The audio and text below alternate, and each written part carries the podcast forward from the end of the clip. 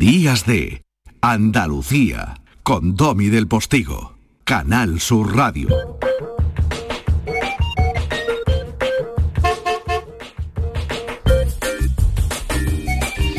Si ayer celebrábamos eh, poder bailar en las discotecas, ¿por qué no? Con las prevenciones eh, adecuadas, ya tenemos que asumir responsabilidades y haber aprendido que llevamos más de un año viviendo con una pandemia encima por quienes ya no pueden estar entre nosotros, fundamentalmente por quienes todavía eh, ocupan los hospitales, bien, bien es verdad que unos hospitales que están mucho menos tensionados por culpa de la COVID, ¿no? Pero por ellos tenemos que tomar las medidas adecuadas, pero también ir poco a poco retomando una vida que nos pertenece, ¿no? Porque no vamos a tener otra. Y si ayer celebrábamos, por eso digo, lo que era volver a bailar, Hoy vamos a celebrar eh, con eh, nuestro cronista en esas postales sonoras que le salen del alma y que a veces eh, improvisa con su talante y con su talento, mi compañero Jesús Nieto, que actualmente trabaja en ABC en Madrid, nuestro periodista andaluz de, de guardia. Vamos a celebrar que se han abierto en la novena capital la barra de los bares, ¿verdad, Jesucito? Querido Domi, ¿cómo estás? ¿Qué tal? ¿Qué tal es tu y tu audiencia? Oye, pues aquí la novena capital de Andalucía, que se llama Madrid, pues han abierto ya el grifo de poder consumir en la barra, en los bares, sí, eso sí, con la condición de estar sentado, de mantener la distancia, de la mascarilla, solo quitártela cuando te vas a apretar el trozo de tortilla, pero bueno, es un símbolo de, que la cosa vuelve a, su ser, porque la barra es la, civilización, el tabernero es el psiquiatra que nos hace falta siempre, es el amigo, es la novia que nos falta los que somos solteros impenitentes. Todo eso va pasando en, Madrid, se va abriendo, se va abriendo, se va abriendo y poquito a poco pues se recupera esa normalidad. Y me he dado cuenta que siempre te voy contando cómo la ciudad va recuperando el, pulso, ¿no? Algún día quiero volver a contarte historias cachondonas de la, de la novena capital, historia de personajes así, canallas, para que los eh, lectores, perdón, los oyentes conozcan la, cara B también de esta, de esta ciudad. De esta ciudad en la que, por cierto, dice Sabina que no va a volver a, a tocar ni en esta ni ninguna. Veremos a ver si no es una butad de nuestro paisano de Úbeda. Así que nada, Domi, que eso, que abren las barras de los bares, tiene que estar sentado, pero sí, con el tu codo apoyado en la barra. Eso es, ya te digo, civilización y alegría y cultura. Cuando era más joven, viajé sucios trenes que iban hacia el norte dormí con chicas que lo hacían con hombres por primera vez. Compraba salchichas y olvidaba luego pagar el importe.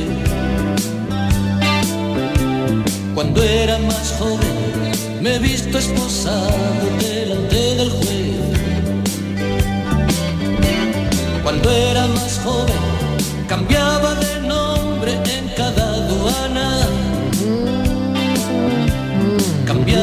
Que ha condicionado muchas cosas, por ejemplo, Joaquinito Sabina, que dicho con cariño, con respeto, claro, de Joaquinito, ¿no? Para, para aquello de ir. Eh, pues eh, nuestro huetense de pro ha dicho que no da conciertos mientras haya mascarillas. y son pequeñas anécdotas que pueden ir sumando una realidad distinta que hemos vivido y seguimos viviendo y que probablemente como todo ha ido poco a poco cambiando, pues quizá mm, no hemos dimensionado, no, hemos, no nos hemos dado cuenta de hasta qué punto nos ha cambiado la vida, ¿no? Insisto, dicho con mucho respeto, ya no hablo de quienes es que se han quedado sin vida, ¿no? Pero nos ha cambiado la vida bastante. Recoger nuestra vida de nuevo, incluso sin apoyarnos en eh, las partes de la pandemia, los teletrabajos y estas cosas, que eh, algunos prefieren mantener, ¿no? Cuidadito con todo eso, ¿eh? cuidadito. Recuperar nuestra vida de nuevo y tratar de hacerlo también pensando en los demás es nuestro reto en este momento de la pandemia. Días de Andalucía. Bajo el cielo de Andalucía. Bajo el cielo de Andalucía hoy podría haber gladiadores, legionarios y estoicos en la necrópolis, mm, necrópolis, perdón, Ciudad de los Muertos, para entendernos, ¿no? De Carmona, en Sevilla. Pero lo vamos a dejar para la semana que viene, ya que nuestro Indiana John Navarro, aunque sigue allí, anda preocupado en su vertiente más cofrade. ¿Qué le vamos a hacer? Nosotros atendemos las preocupaciones de nuestros colaboradores de lujo. Y es que ya queda menos para que se celebre lo que se ha dado en denominar la Magna en Málaga.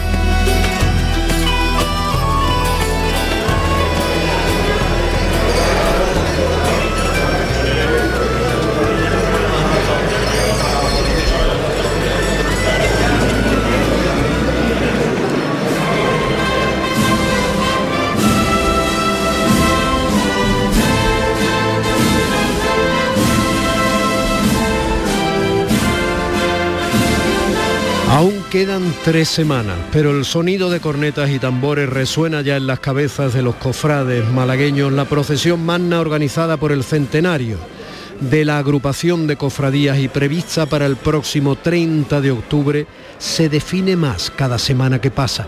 Ya cuenta con el visto bueno de la diócesis de Málaga y tras el pase a nivel cero de alerta sanitaria de casi toda la provincia, todo hace entrever que contará también con el beneplácito de las autoridades sanitarias.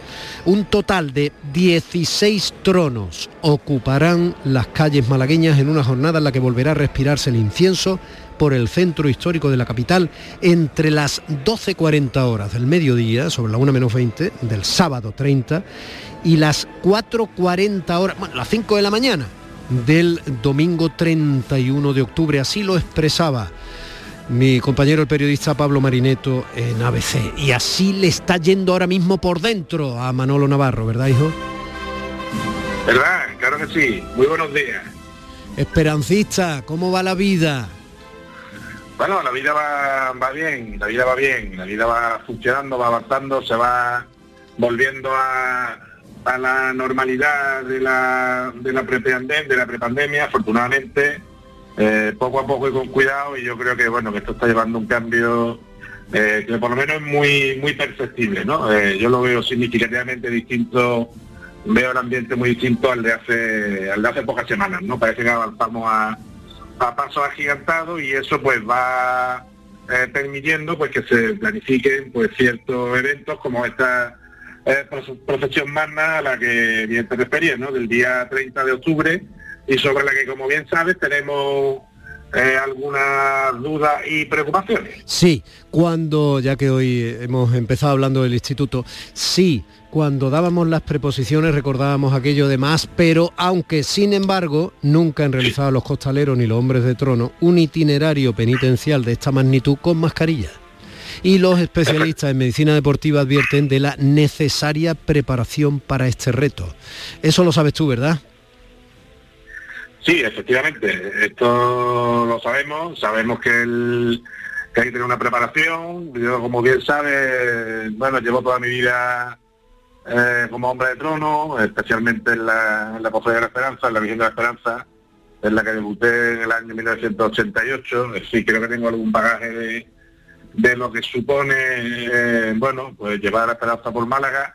Y eso me hace también estar ciertamente preocupado por el uso de, de la mascarilla, porque personalmente considero que es un esfuerzo eh, muy grande, un esfuerzo cardiorrespiratorio bastante importante y, eso me ha preocupado, y me ha preocupado y me ha llevado pues a, consultar artículos especializados y a hablar con personas que son profesionales de esto y que se dedican y que yo creo que, bueno, que algunos de ellos como José María Hinojosa pues nos puede ilustrar eh, mejor de lo que puedo hacer yo sobre el uso de, mascarilla y el, desarrollo de, de esfuerzos físicos de alta intensidad como es llevar un trono como el de la Virgen de la Esperanza, que solamente por dar un dato eh, me gustaría recordarte que solamente debajo del manto van 90 personas, ¿no? Sí, eh, sí, porque es un poco la diferencia, la diferencia entre portador u hombre de trono en Málaga y en otras zonas de Andalucía, fundamentalmente en Sevilla, los costaleros que van debajo ¿no? del paso en este caso. Estaba pensando en la, muy grande también. Claro, estaba pensando en la Virgen de los Reyes, por ejemplo, que procesionará el 7 de diciembre, parece, en Sevilla, o, bueno, lo que pueda ir surgiendo, ¿no?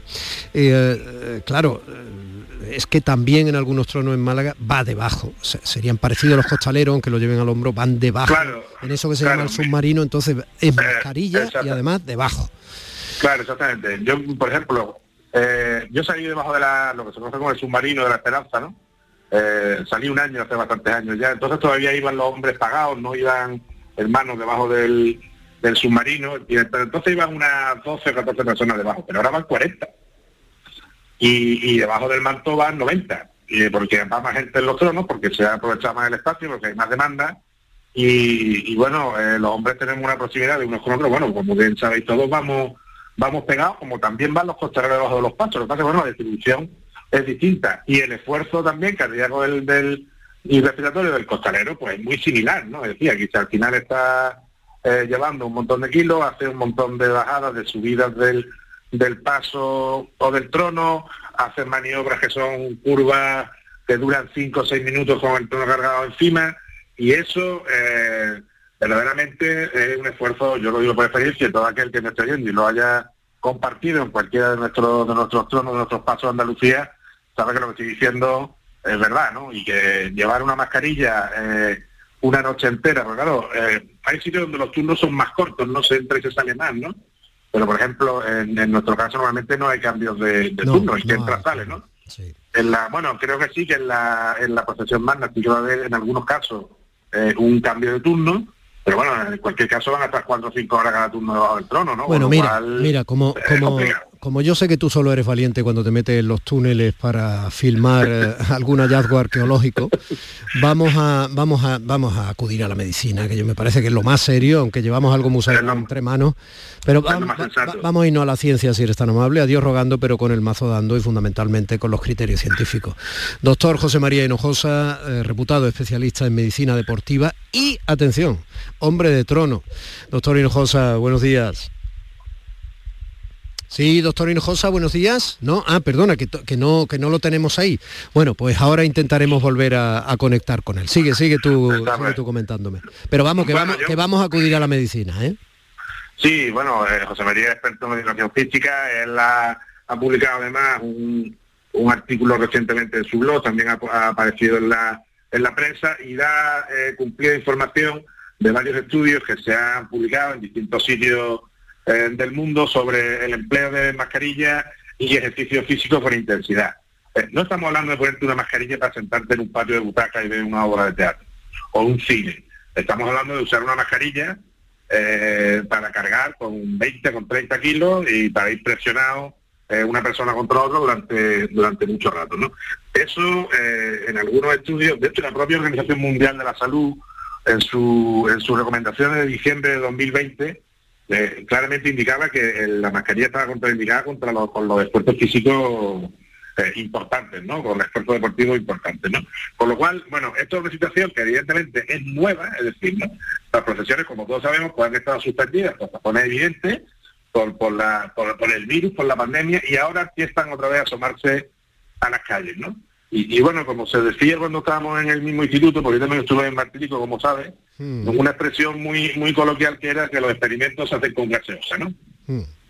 Y, yo en este caso no sé si, si tenemos las certezas necesarias como para, en el caso de la, de la Magna de Málaga, que es el 30 de octubre, como bien dicho, está anunciado para el 30 de octubre, el 16 tronos con, con dos turnos, pues no sé, estamos hablando de 5, 4, 5 mil personas que van a llevar esos esos tronos durante todo el día, ¿no?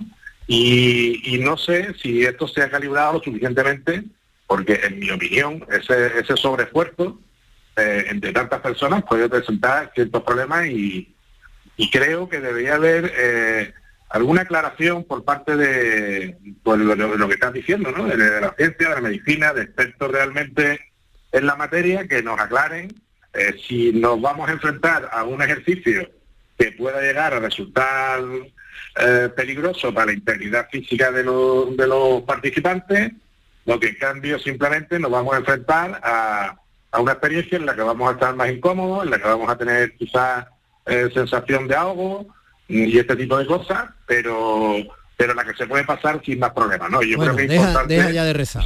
Los, médicos que están en la unidad de infecciosos a veces 12 horas dentro de un hospital, con calor en verano como han estado, con la mascarilla puesta, además una FFP2 o P3, que no es la que van a llevar seguramente los, portadores, no se han asfixiado. Quiero decir, la sensación de ahogo es real, pero, pero en parte, en parte es una sensación. De todas maneras, acudamos a la medicina.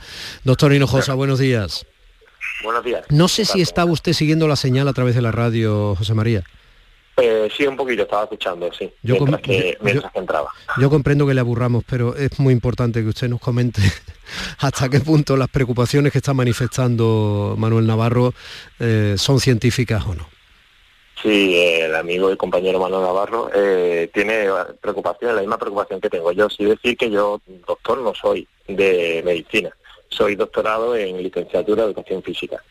Y mi, tesis, ha, tratado sobre el esfuerzo físico del hombre de trono. Entonces, por ahí es por lo que mi preocupación y mi, eh, eh, mi día a día es el, concienciar a la gente de que el, trabajo del costalero, del hombre de trono, es un trabajo, ¿no? Y es un esfuerzo físico al que hay que estar, pues, como para cualquier otra cosa, En todo caso, seguimos aludiendo, aludiendo a la técnica y a la ciencia, ¿no?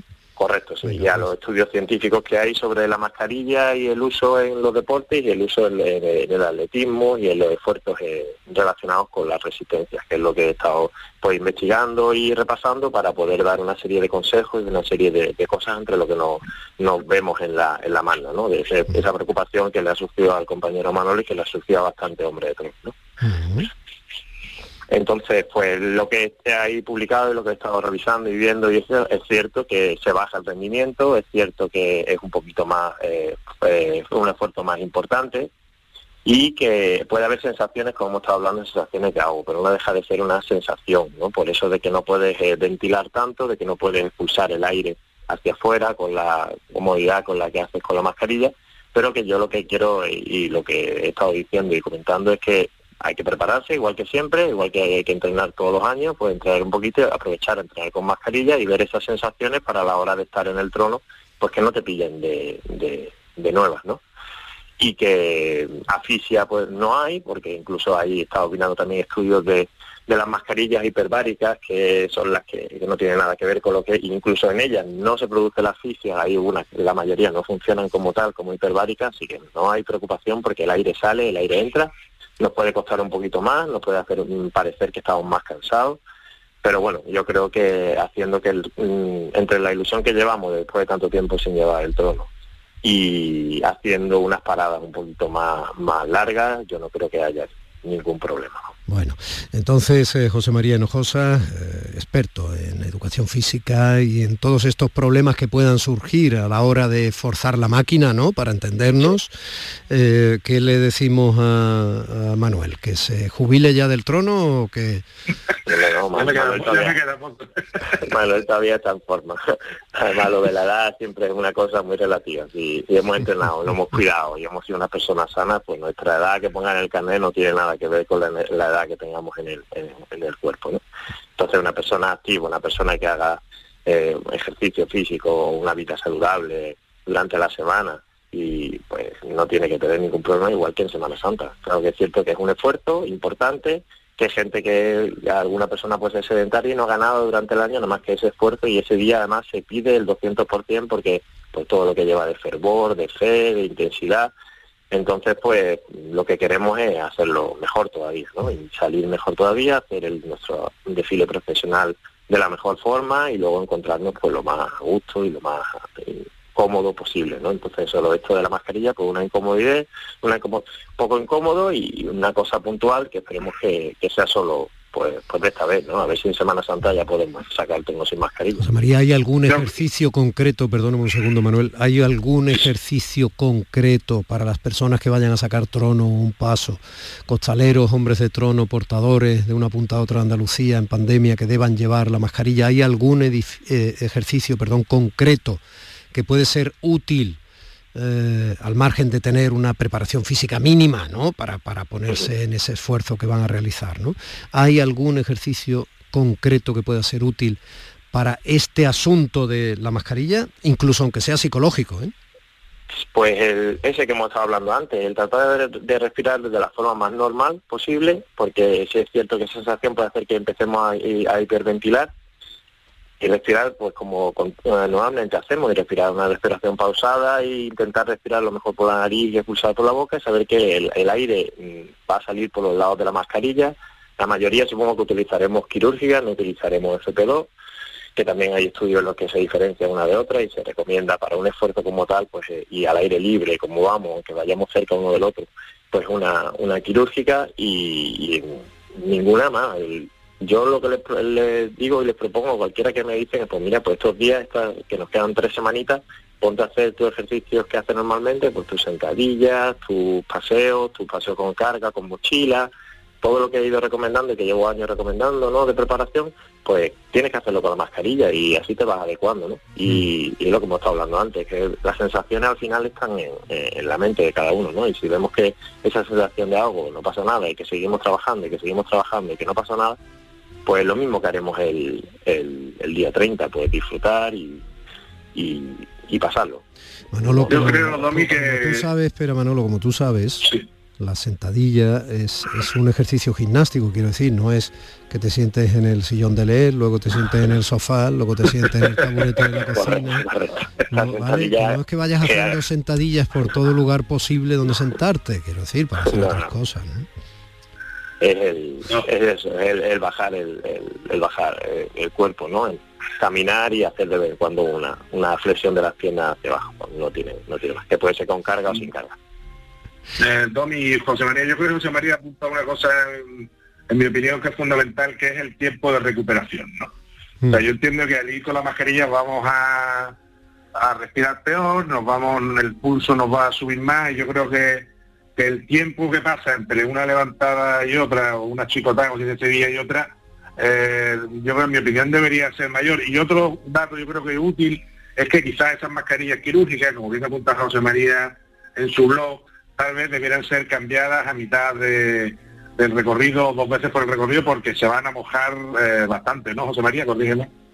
Sí, otra de las cosas que he estado mirando y repasando es que la misma característica de la mascarilla, que está tratada con una serie de telas y esa inmunológica, pues se ve deteriorada si se moja, ¿no? Entonces, lo normal es que sudemos, lo normal es que haya ahí una serie de humedad y que, aparte de la molestia y, del, y de esa humedad que hay ahí dentro que nos, que nos dificulte la respiración, pues que va a bajar lo que queremos que haga la mascarilla, ¿no? Que, es esa protección. Con lo cual sí yo he recomendado también a las cofradías que, que he podido tener acceso el que si es posible pues igual que tienen que tener un especial cuidado, como hemos hablado de las paradas, de la hidratación, que es otra cosa también importante, y, también el que nos pudieran proporcionar una mascarilla de, repuesto pues, a mitad de, nuestro turno, más o menos.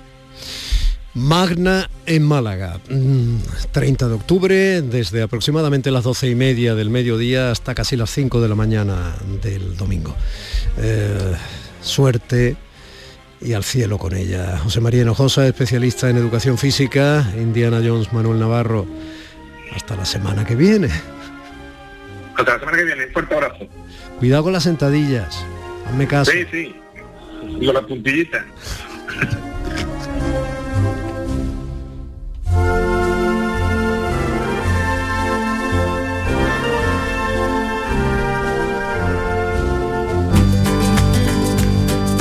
Domi del Postigo. Días de Andalucía. Canal Sur Radio. Para que no se te olviden los premios del 11 del 11 de la 11, te lo ponemos muy facilito. ¿Cuántos millones tiene el premio mayor? 11. ¿Cuántos premios hay de un millón? 11. 11 del 11 de la 11, con un premio de 11 millones y 11 premios de un millón. Ya está a la venta el cupón del sorteo 11 del 11 de la 11. El día que recordarás siempre. 11. Juega responsablemente y solo si eres mayor de edad. En este mes de octubre, únete a Social Energy y di no a la subida de la luz. Ahorra hasta un 70% en tu factura con nuestras soluciones fotovoltaicas y aprovecha las subvenciones de Andalucía. Pide cita al 955-441-111 o en socialenergy.es. Solo primeras marcas y hasta 25 años de garantía. La revolución solar es Social Energy. Canal Sur, la radio de Andalucía desde Sevilla. Vuelve el arte, vuelve el ocio, vuelve la música y tú volverás a vibrar porque vuelve el ruido gracias al auditorio Nissan Cartuja. El antiguo pabellón de Canadá será el espacio que te haga sentir, que te haga disfrutar de grandes y únicos momentos. Cultura, música, ocio, arte. Conoce nuestra programación en auditorionissancartuja.com y vuelve a vibrar Sevilla. Noticias fin de semana. Sevilla. Información, servicio público, deportes. También en fin de semana te ofrecemos la actualidad que te interesa. Un servicio público cercano. A las 9 menos cuarto de la mañana y a las dos y media de la tarde. Canal Sur Sevilla. La radio de Andalucía en Sevilla. Vete a dormir con una sonrisa, con el show del comandante Lara. El humor más travieso, los invitados más divertidos, las mejores versiones musicales de Calambres. El show del comandante Lara, los domingos en la medianoche después del deporte. Quédate en Canal Sur Radio, la radio de Andalucía. Días de Andalucía, con Domi del Postigo. Canal Tostada Sur con Radio. aceite y cine.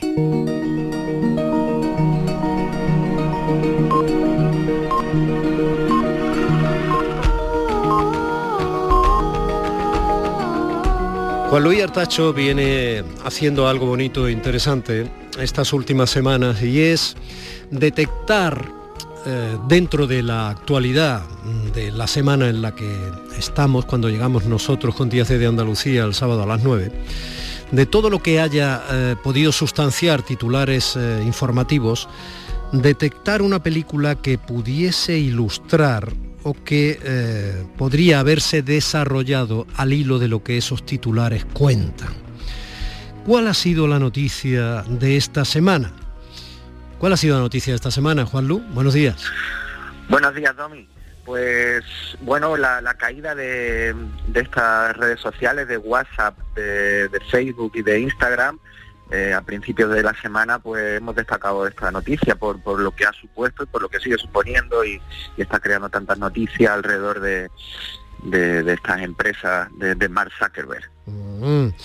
Por eso tú te has apoyado en eso que David Fincher y el guionista Aaron Sorkin, muy conocido para quienes ven grandes series políticas y de otro corte, eh, series de televisión, dibujaron en la pantalla con verdadera pericia eh, que incluía un retrato nada complaciente de ese señor que tú has nombrado, ¿no? de Mark Zuckerberg, en un inteligente thriller de nuevos emprendedores y piraterías digitales y esas cosas que se llamó... La red social. Creo que se me ha ocurrido algo. Qué buena pinta, tiene muy buena pinta. La gente quiere meterse en internet y ver a sus amigos. En eso va a consistir el Facebook. Te hablo de coger toda la vida social de la universidad y colgarla en la red. La página ha tenido 2.000 visitas en dos horas. 20. 20.000. ¿Tú creaste Facebook?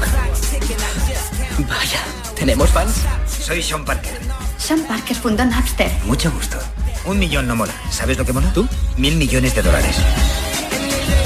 No sabemos lo que puede ser, no sabemos lo que será. Sabemos que es guay. ¡Un millón! Conseguido.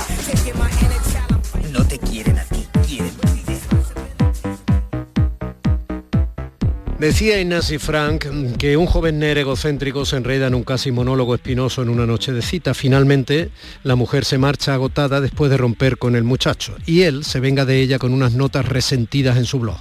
Él es nada menos que Mark Zuckerberg, fundador de Facebook. Tras el trabajo del guionista Aaron Sorkin, que yo le recordaba personalmente que había hecho series de televisión, por ejemplo, como El ala oeste de la Casa Blanca, y el realizador David Fincher, que fue el que dirigió Seven, que es una película que yo sigo viendo, me parece estupenda, los orígenes de esta web que se convertiría en una gigantesca y glotona empresa tecnológica pasaban a estar relacionados con una noche de borrachera teñida de resentimiento más o menos misógino y una cierta envidia de clase. Eso es verdaderamente genial, Juan Luis, es de lo mejor de la red social. Sí, eh, eh, a, a este Zuckerberg que, mm, que, que, bueno que fue el creador de Facebook y que es bibillonario eh, desde hace ya bastante tiempo eh, le, le preguntaron una vez que qué le parecía la película y él decía que que no sabía cómo habían conseguido todas sus sudaderas, que, las tiene todas, las que aparece el protagonista en la peli, que se habían documentado muy bien, pero que eso era la única verdad de toda la película, que esa documentación, pero que el resto no, y que sobre todo lo que más le molestaba es que la, intención de él al crear el Facebook no era para ligar, para estar con chicas, sino que era otra de otra manera, digamos, mucho más importante de conectividad. Bueno, Habrá una manera más importante de conectividad que, ligar. hombre. bueno, pues eh, nos vamos al 2003, a Harvard. Que sepas que el dinero no da la felicidad, ni la madurez. No, no, claro, es que esto es lo que yo creo que le interesa a Fincher para, hacerse cargo de este retrato, de este personaje tan de nuestros tiempos. Eh, decía que estamos en Harvard en 2003 y, bueno, a los seis años de, esto, el, este hombre ya tiene más de 500 millones de amigos en Facebook y, es bimillonario, como decía antes. ¿no? Bueno, la película sobre eso, sobre esa creación en ese momento de esta red social y de la acusación de robar esa idea de unos compañeros y la relación que tiene con su cofundador.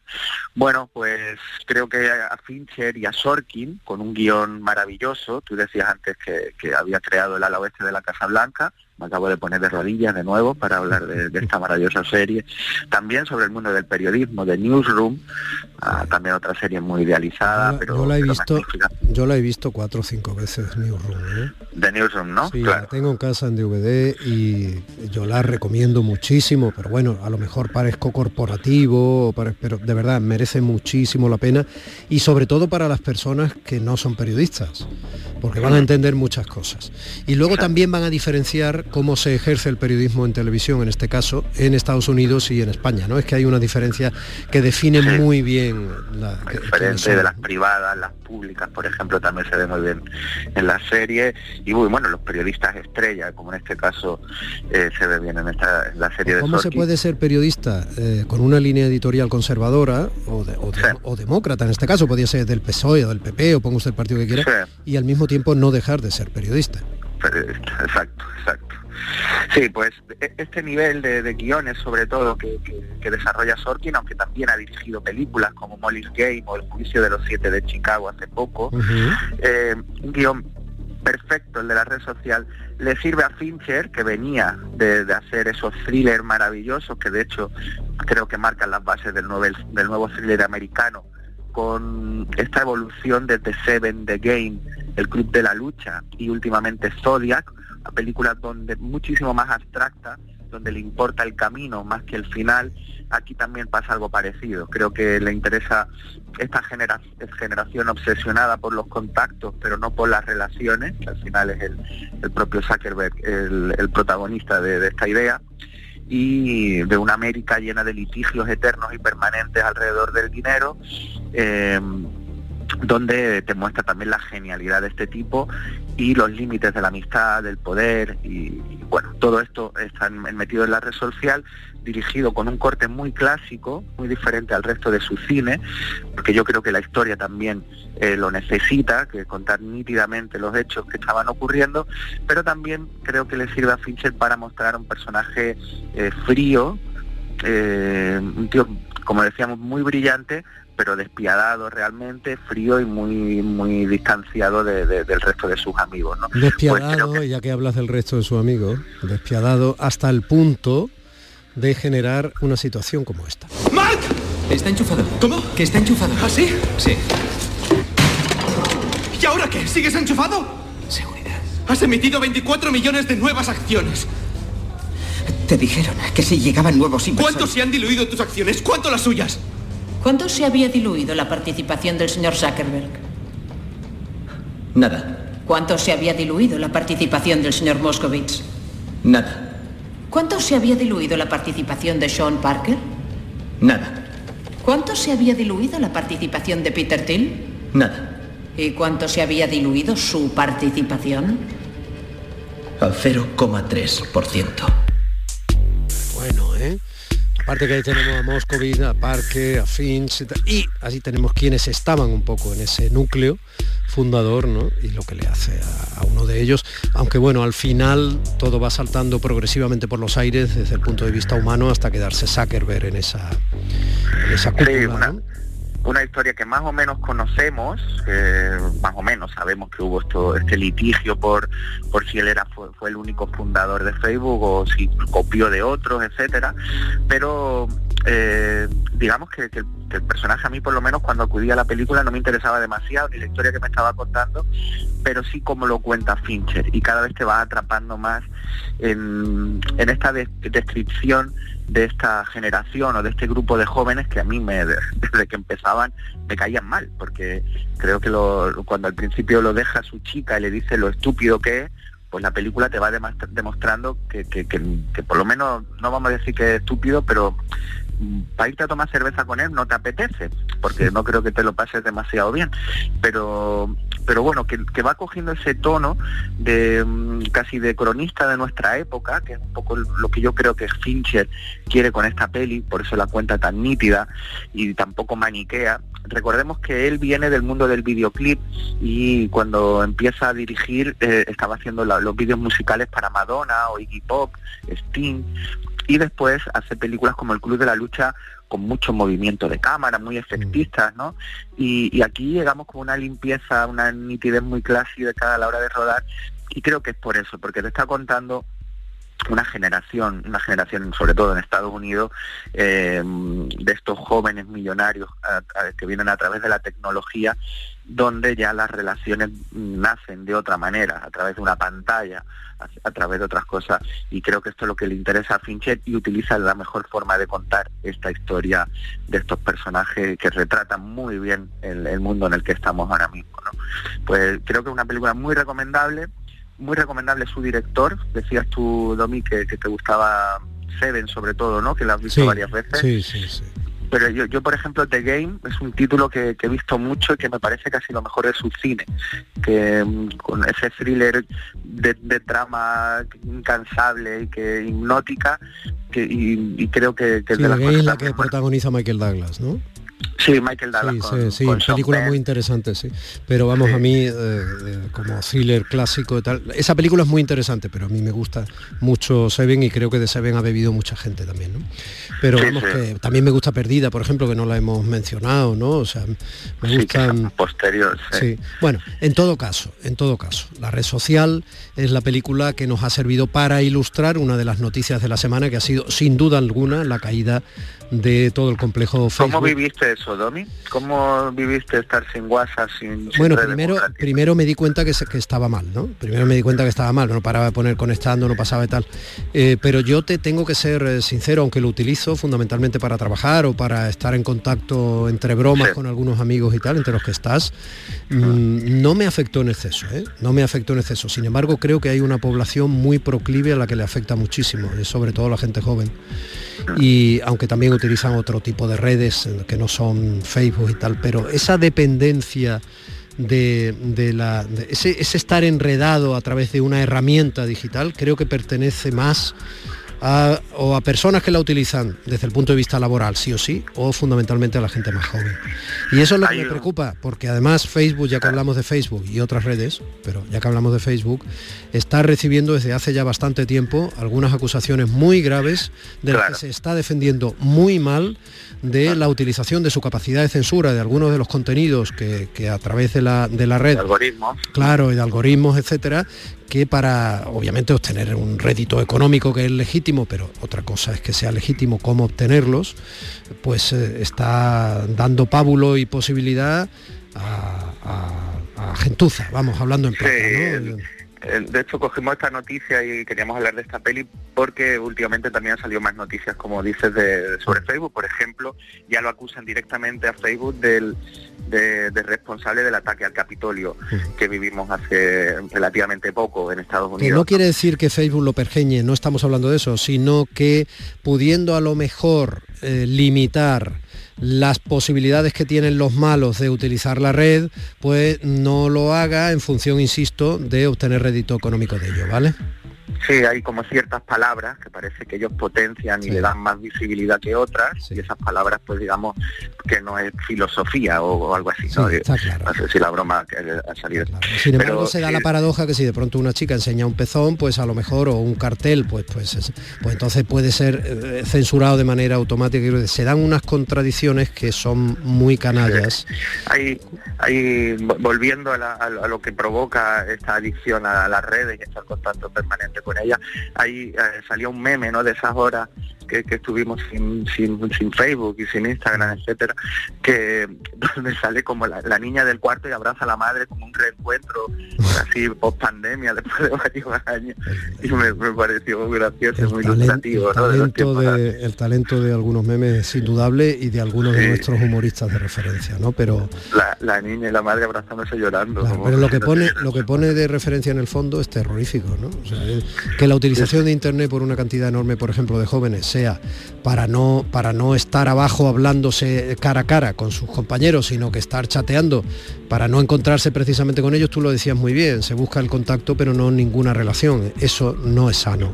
Y eso está condicionando el hombre y la mujer del futuro, que son los que tienen que sostener este mundo en el que estamos. Hay, hay un plano en la película donde vemos a, a Mark Zuckerberg eh, pulsando reiteradamente eh, un refrescar en Facebook para ver si entra una persona o alguien que, haya aceptado la amistad y que es bastante ilustrativo de esto, ¿no? Como estás enganchado a esa pantalla esperando esa, esa conexión con alguien que tampoco es real, que es virtual pero en tu cabeza es, es tu mundo. Y esa adicción hasta ese botón refrescando esa pantalla creo que es muy ilustrativo. ¿Y no, no has pensado nunca lo curioso de que cuando se monta Facebook se llame amigo al seguidor? Se le llame friend, o sea, amigo. O sea, no, no, mire. No, no, me utilice, malogramos todas las palabras, ¿no? Lo hemos hecho con la palabra amor, lo hemos hecho con... Pero, hombre, mm, respete usted la palabra amistad. Mi querido Juan Luartacho, la semana que viene más. Pues sí, seguiremos atentos a la actualidad y, hablando de cine, que es lo que nos gusta, y, nos vemos en, los cines, que siempre animo a que la gente vaya y acudas a ese sitio sagrado. Claro que sí, y no solo nos gusta el cine, yo sé que a usted le gusta el flamenco. Mucho, y ahora esta sección que me encanta y, puedo escucharla y la disfruto muchísimo. Bueno, pues eh, en unos consejillos publicitarios y ahí va, compás. Hasta la semana que viene. Hasta la semana que viene, un beso. Domi del Postigo en Canal Sur Radio. Días de Andalucía.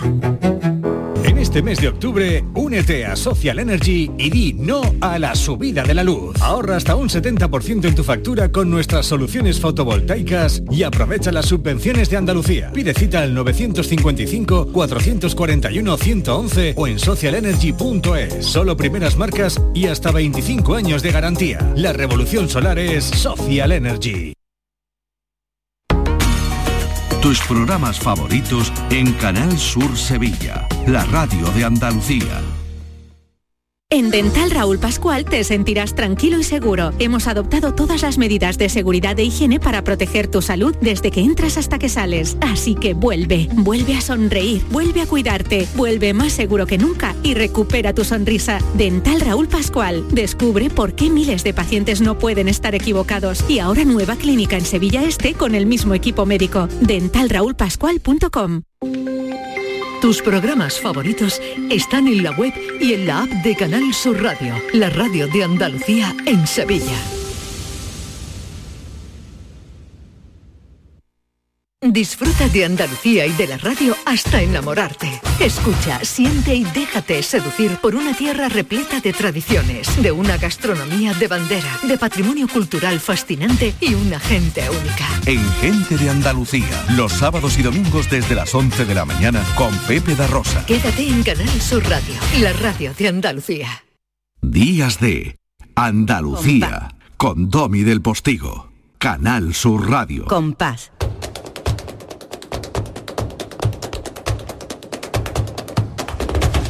Compás y después gloria.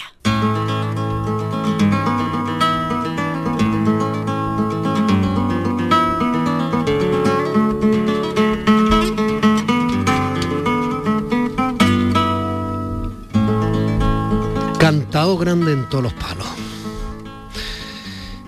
Cabeza de cartel de las denominadas óperas flamencas e imprescindible en aquellos años como saetero en la Semana Santa de Sevilla. ¿De quién hablo, Lourdes? Pues estás hablando de Manuel Vallejo, que eh, nació un 15 de octubre de 1891, por lo tanto estamos celebrando el 130 aniversario eh, este próximo viernes de su nacimiento. Un chaval, un chaval, un chaval. Eh, que estamos en directo, que son las 11 menos 10 van, van a dar y que Juan, Sí. Lu, Juan Lu Artachu acaba de decir hace un momentito que escucha la sección. Ay, me, me ha encantado escuchar eso. Un beso muy fuerte para Juan Luis. Yo también le escucho a él. Lo ¿eh? que va buscando es que le invite a comer o algo de eso.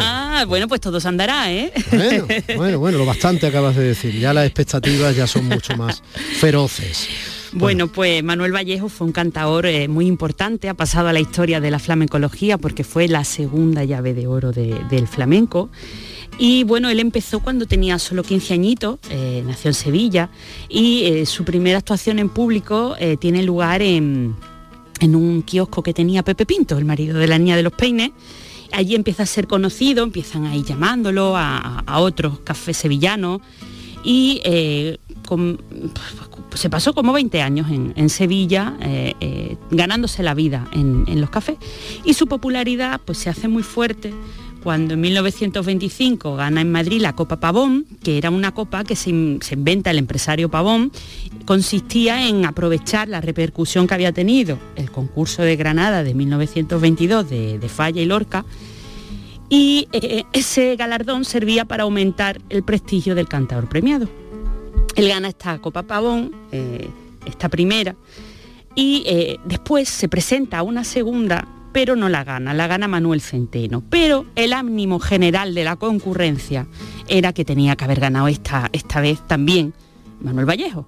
Entonces, don Antonio Chacón, ese gran cantador conformador de cantes y, y fundamental para la historia del flamenco, que estaba de presidente del jurado, decidió que se merecía la segunda llave de oro del cante y cogió y se la entregó. Y eso, pues imagínate, le dio una popularidad brutal.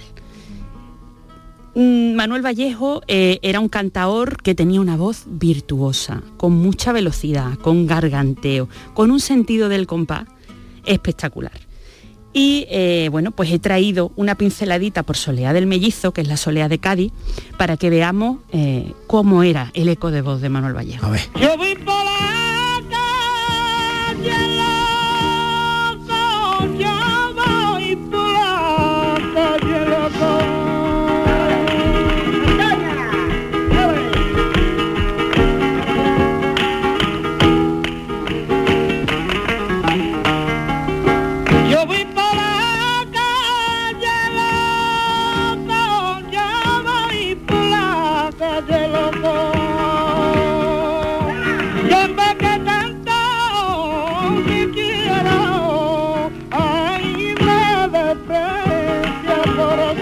Yo voy por la calle loco de ver que tanto te quiero y me desprecias por otro.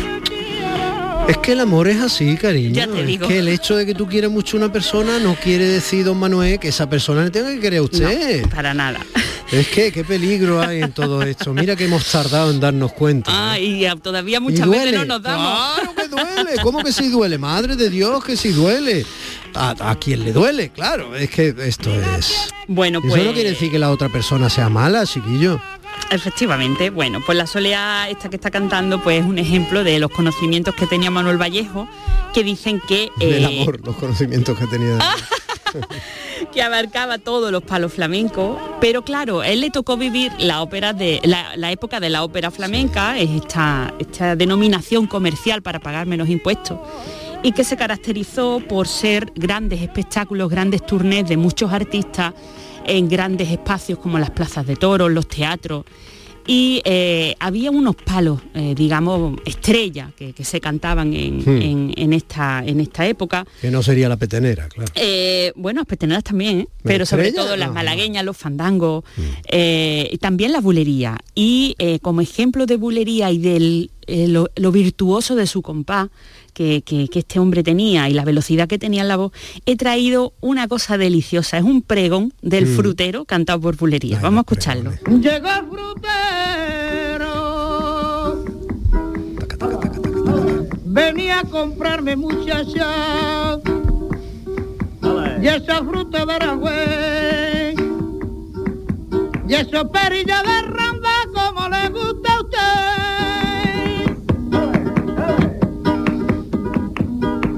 quiere la niña?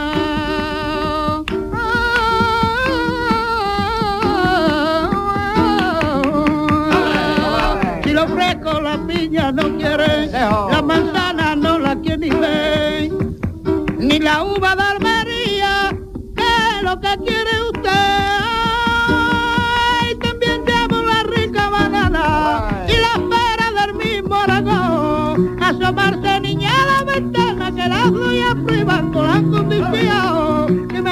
compren siquiera un kilito. Si no gusta no quiero dinero, ya se va, ya se va el frutero. ¡Ole! Es bonito, ¿no? Espero que se haya podido, estamos hablando, es- es- son grabaciones ya- que ya tienen muchos años. Años 20, años 30. Claro, pero, pero yo creo que se ha entendido un poco, ¿no? Sí, hombre, además tenía una buena dicción. Este hombre se le entendían las letras bastante bien. A lo mejor no las no las entendemos mucho por la velocidad y por el tipo de la grabación. calidad de sonido Eso es. ¿no? Pero- tenía una dicción estupenda, ¿no? Qué bonito, qué bonito. Y bueno, pues se retira a los años Y es muy 50. bonito eso que hace, yo no sé si es que es directamente del palo este del pregón, que va un poco su- sujeto por bulería, entiendo. Bueno, ¿no? el pregón no tenía no tenía música, el pregón lo hacía el, el que iba vendiendo. claro, claro. Después los cantadores lo meten por los palos Eso que les es, conviene. eso es, pero eso de que él va diciendo, le doy perita y no quiere, le doy Ah, manzana sí. y, no quiere, y le doy, y, y de pronto parece que lo va a repetir, ¿no? Le doy manzana y de pronto dice, le doy, le doy ah, y ahí entra y empieza a hacerse este, Claro. Entre sus, mil- sus melismas, ¿no? Que es como se le llama a esos garganteos que van en una sola nota. Y, y claro, es lo que le da también su calidad como artista, ¿no? y caracterizará un poco ese Por tipo de palo, ¿no? Quiero decir, si lo canta otro cantador, re- repite ese. Los pregones son muy floridos, es decir, el que lo cantaba es porque tenía potencial para cantarlo. y le mete lo suyo. Y le mete lo suyo, efectivamente. Los pregones son muy floridos, tanto como el cantador tuviera capacidad de Mm. hacerlo. Eh, eso es ya eh, la cualidad de, de cada cantador, efectivamente. Eh, eh, como hemos dicho antes, en un, su frutero, época... un frutero que pregonara así la fruta se forra, ¿eh? Hombre, ¿tú qué dices? Y ya todo el mundo detrás de él, nada más que por escucharlo le compra. El frutero de Hamelin. Bueno, pues Manuel Vallejo creó un fandango, porque como hemos dicho, estaba en la época de, de- de auge de, de este palo, de los fandangos, eh, un fandango que ha pasado a, a la historia.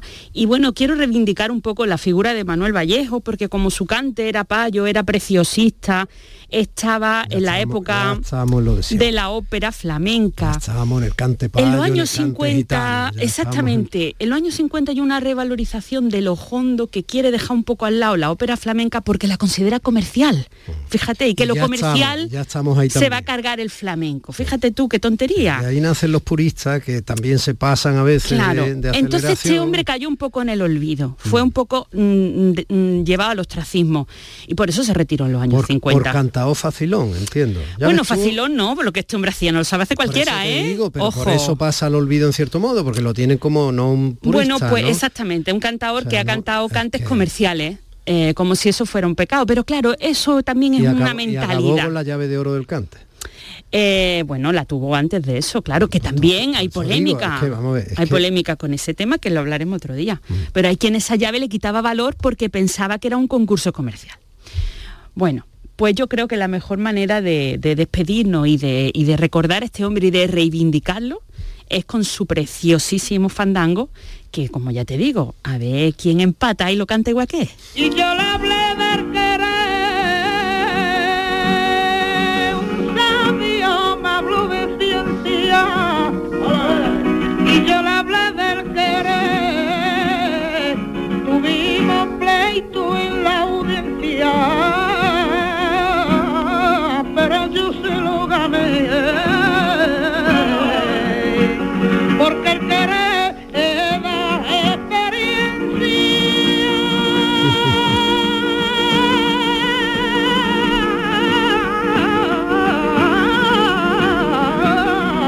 Este final es característico de Manuel Vallejo. Hay que llegar, ¿eh? hay que ser largo para llegar. ¿Ves ten- cuánto ha aprendido del querer aquí ya? Ya aquí ya. Ya, ya tenía experiencia. Bueno, Ole. cariño, ¿de qué vas a hablar esta tarde en tu programa en RAI? ¿De flamenco para no flamenco? Eh, bueno, el, el miércoles, pues hablaremos, vamos a hablar un ah, el poquito. miércoles, el miércoles, sí. Pues vamos a hablar un poquito de los ¿Tiene arte o no tiene primeros- arte? Yo me equivoco, digo esta tarde y dice, bueno, es el miércoles, pero el vamos. miércoles, pero bueno. Pues mira, vamos a hablar de, de los primeros palos que están ligados a los oficios y empiezan a convertirse en cantes flamencos. Ah, mira qué bonito. Los cantes del campo, los cantes del mar, la Ahí está fragua. la fragua, claro, ahí está el martinete y tal. De todo eso vamos a hablar un poquito. Bueno, pues eh, si quieren nuestros queridos oyentes, eh, nos vemos esta tarde en Andalucía dos voces, ¿eh? en el- ese ratillo de televisión que generosamente sus, eh, su directora y la gente de, de informativo de Canal Sur Televisión tienen a bien eh, dejarme que yo por ahí asome la carita. Eh, Lourdes, hasta la semana que viene entonces, ¿no cielo? Hasta la semana que viene seguiremos hablando de, de flamenco, lo que haga falta. Tú sí que tienes compás, Lourdes Carve. Bueno, pues familia, ya saben que es el momento mm, del relevo. Se quedan con mm, la información a la hora en punto, que son ya casi las 11 de la mañana, inmediatamente después con gente de Andalucía, que lidera el maestro Pepe da Rosa con la sonrisa radiofónica de la Simpar Ana Carvajal y ese enorme equipo que tiene ese programa. Domi del Postigo en Días de Andalucía. que le des ese punto a la realidad. Va más allá de las apariencias y no se aprende en un manual. Es una chispa de inteligencia para las mentes abiertas.